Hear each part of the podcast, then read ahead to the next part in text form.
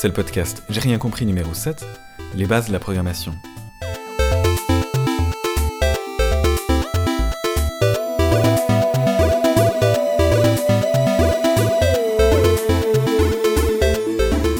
Un ordinateur, c'est un circuit électronique très complexe.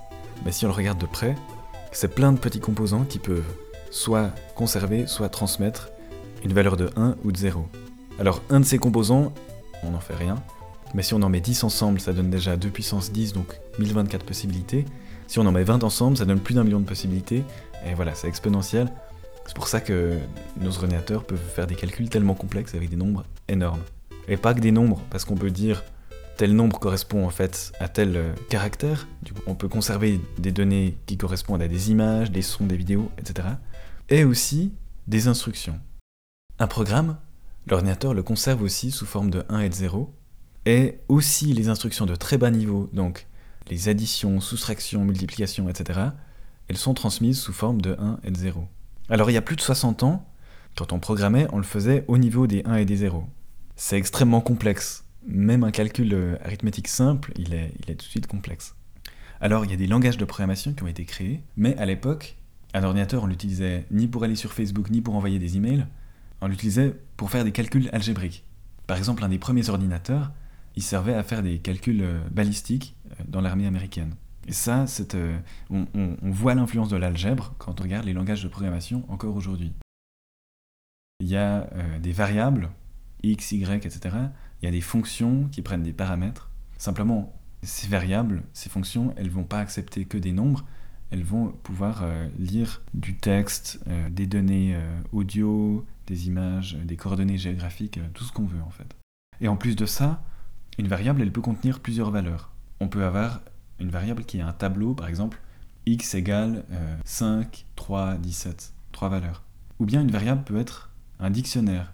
Ce sera comme un tableau où on a plusieurs valeurs, mais chaque valeur, elle sera liée à une clé. On peut par exemple dire mon dictionnaire est égal à nom, Paul, âge 28, etc. Ça va même plus loin dans la plupart des langages de programmation qui sont utilisés actuellement. On a ce qu'on appelle des objets. Un objet, c'est une structure de données, et ça permet de, décrire quelque chose qui correspond en général à un objet de la vie réelle. Par exemple, euh, un vaisseau spatial. Ça paraît pas très réel, mais imaginons qu'on crée un jeu vidéo en 3D avec plein de vaisseaux spatiaux. On peut dire, il y a un objet qui s'appelle vaisseau spatial, qui a une position XYZ, qui a un angle alpha qui correspond à son orientation, un autre qui correspond au tangage, et un autre euh, à l'orientation dans le troisième angle, là je sais plus comment on dit, euh, on peut dire qu'il a une masse, etc. On peut vraiment décrire toutes les propriétés. Et ensuite, ça permet en fait de créer facilement plusieurs... Euh, ces, différentes versions, on va les appeler, on les appelle en fait des instances. On instancie différentes instances du vaisseau spatial qu'on a décrit plus tôt. Ça, c'est extrêmement pratique ensuite pour programmer le jeu, parce qu'il va falloir euh, gérer la physique, c'est-à-dire le fait que deux vaisseaux spatiaux, par exemple, s'entrechoquent, le, le, rendu 3D, c'est-à-dire la manière dont on montre, dont on affiche le jeu au spectateur, on monte sur son écran en 2D un, monde en, trois dimensions, et puis la logique du jeu, c'est-à-dire par exemple le joueur fait telle action et je sais pas, il détruit un, vaisseau ami qu'il ne devrait pas détruire et il y aura telle conséquence. Ça, toute cette euh, programmation, elle se fait en respectant une syntaxe sorte de grammaire pour que l'ordi puisse, puisse comprendre ce qu'on lui demande. Et à côté de ça, il y a aussi des conventions. Et le but de ces conventions, c'est que les programmes soient le plus lisibles possible. Par exemple, on écrit en général une instruction par ligne. L'ordinateur, dans la plupart des langages, pour terminer une instruction, on utilise un point-virgule. Donc l'ordinateur, si on lui met 1000 instructions sur une seule ligne, ça lui va très bien en fait. Mais par souci de lisibilité, on va à chaque fois séparer toutes les instructions en faisant des, sauts de ligne.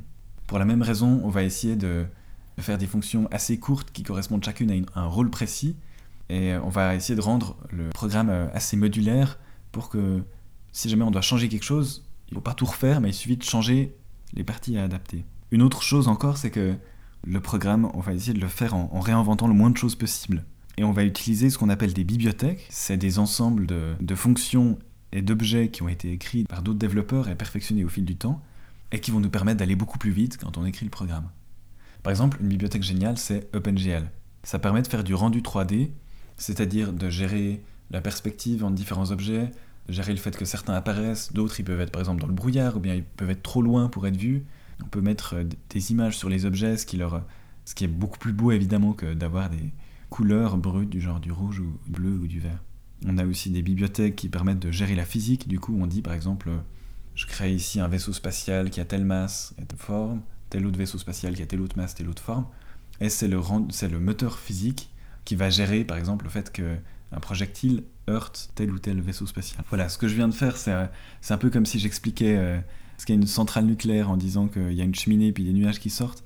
C'est très réducteur, mais euh, pour ceux qui connaissent pas encore trop, j'espère vous avoir donné un peu envie. Et allez regarder sur internet parce qu'on trouve tout. Par exemple, un truc fascinant, c'est la manière dont sont fabriqués les microprocesseurs. Ils sont fabriqués avec une technique qui vient de la photo, c'est la photolithographie. Et euh, en gros, un modèle est fait d'abord, euh, disons, à une échelle qui est gérable par des humains, et ensuite, on reproduit ce modèle par photolithographie à travers, en faisant passer en fait l'image à travers une pile de lentilles pour créer un moule qui va être utilisable pour reproduire des tonnes et des tonnes de ces petits éléments qui peuvent prendre la valeur de 1 ou de 0, à une échelle, euh, à une échelle au, nanomètre près, hein, un truc vraiment minuscule.